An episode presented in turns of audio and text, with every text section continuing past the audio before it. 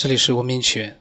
那么最近呢，科学家他们绘制出了世界上最大的宇宙 3D 地图。那么在这个地图里面呢，包含了一百多万个星系。那么一百多万个星系呢，它距地球最远的要达到了六十亿光年，就是说到地球的话，光要走六十亿年。这张图呢？呃，有密集恐惧症的人，我觉得都没办法看，因为上面就是密密麻麻的，都是各种各样的颜色和不同的亮度的那样的一个个的小点，密密麻麻，或远或近。那每个点呢，都代表了一个星系所处的位置。大家记住，一个点代表的是一个星系，我们的太阳系在里面就是一个小小的一个点，而我们目前人类似乎都还没有。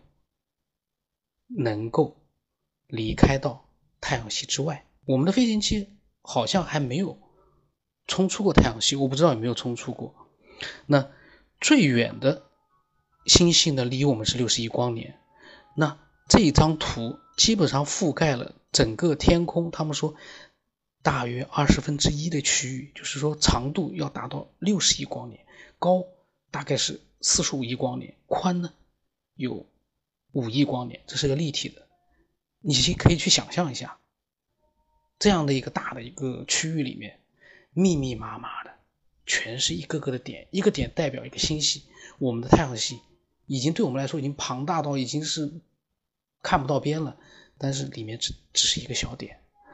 那这个呢，最左侧他说最左侧的巨型区域里面呢，就已经包含有十二万个星系，占整个的。受调查空间的十分之一，一共大概是一百二十万个星系。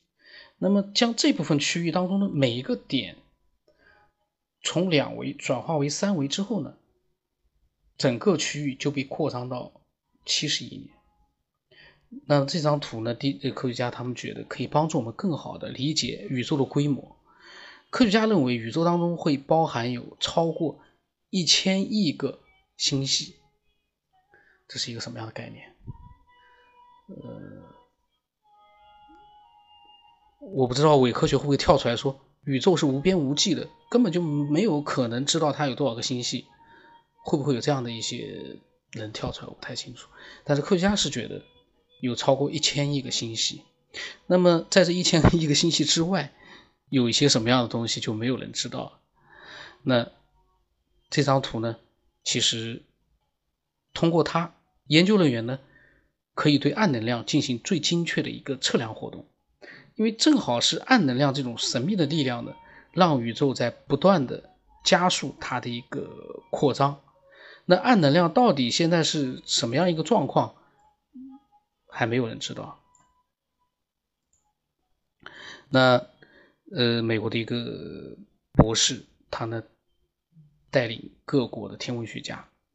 利用了一个说是斯隆数据巡天这样的一个项目提供的数据呢，绘制了这张地图。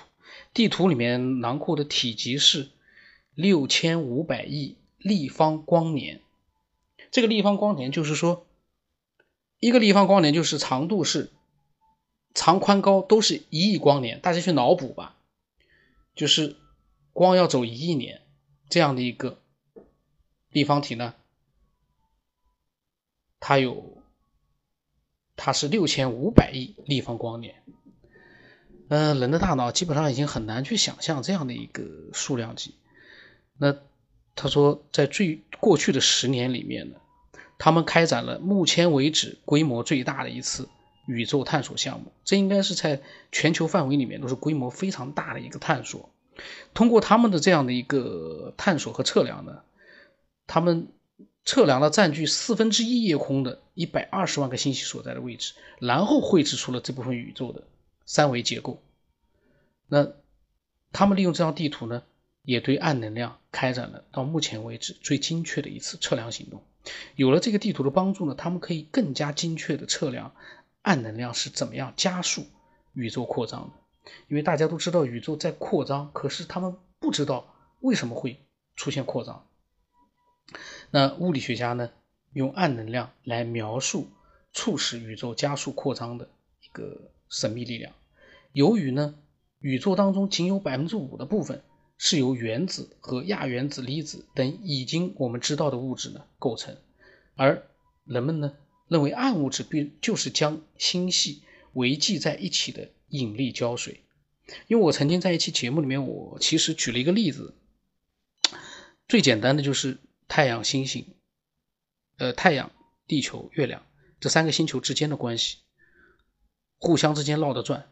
那我当时说，那在整个宇宙的这样的一个环境里面，他们是这样的一个运行状态。那么在我们自己的空间里，我们有没有办法让三个比例上对应着太阳、地球、星星这样的三个球，让他们也一样的这样运转？不可能，因为这个引力你没有办法去做到，呃，他们之间的那种引力的状态，这是一个到目前为止都没有人会去知道的一个秘密。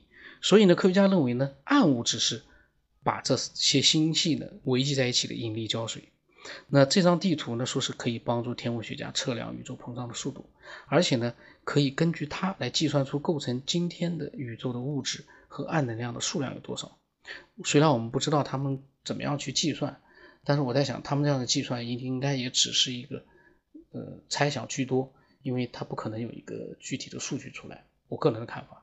太庞大的一个未知的空间里面的那种不同的呃构成的各种各样的星球，你很难去做一个精确的一个你都不知道的那样的一个暗能量、暗物质去做一个精确的测量。我觉得呃都是猜想。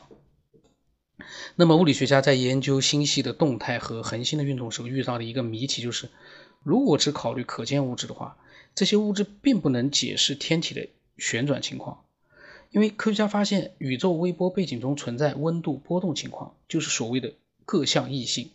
目前呢，对于宇宙微波背景最为全面的研究呢，是欧洲航天局在2013年利用普朗克空间望远镜开展的。那么在一篇论文中指出呢，他们已经快完成对所有各项异性的测绘工作。那这个地图的绘制呢？一共有数百名这个科学家参加，虽然他们探索的空间十分广阔，但是这其实只占整个宇宙微不足道的一小部分而已。因为他在讲，如果他们把探索的空间换算成一个边长一英里，就大概是一点六公里这样的一立方体的话呢，那么每一个星系的可见部分直径其实只有一毫米，每一个星系就变成了只有一毫米的这样的一个点。他们在分析这个地图所遇到的挑战，就相当于是在一个立方英里的空间里面测量两个每两个星系之间的距离，而这些星系之间都隔了大概有九十一米远，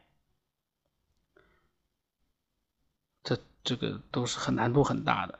然后呢，他们指出来呢，科学家指出来，如果暗能量一直在推动宇宙扩张的话呢，呃，他们的地图显示扩张速度其实增加的非常慢。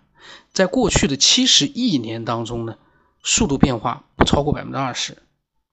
那么这个地图还显示，在引力的作用下呢，所有的星系都不约而同的朝着宇宙当中物质更多的区域移动。那科学家他们对暗能量和暗物质的了解呢，大多是来自于宇宙大爆大爆炸的一个残余物发出的辐射，就是所谓的宇宙微波背景。那按照大爆炸的理论呢？宇宙微波背景指的是大爆炸残留下来的热辐射。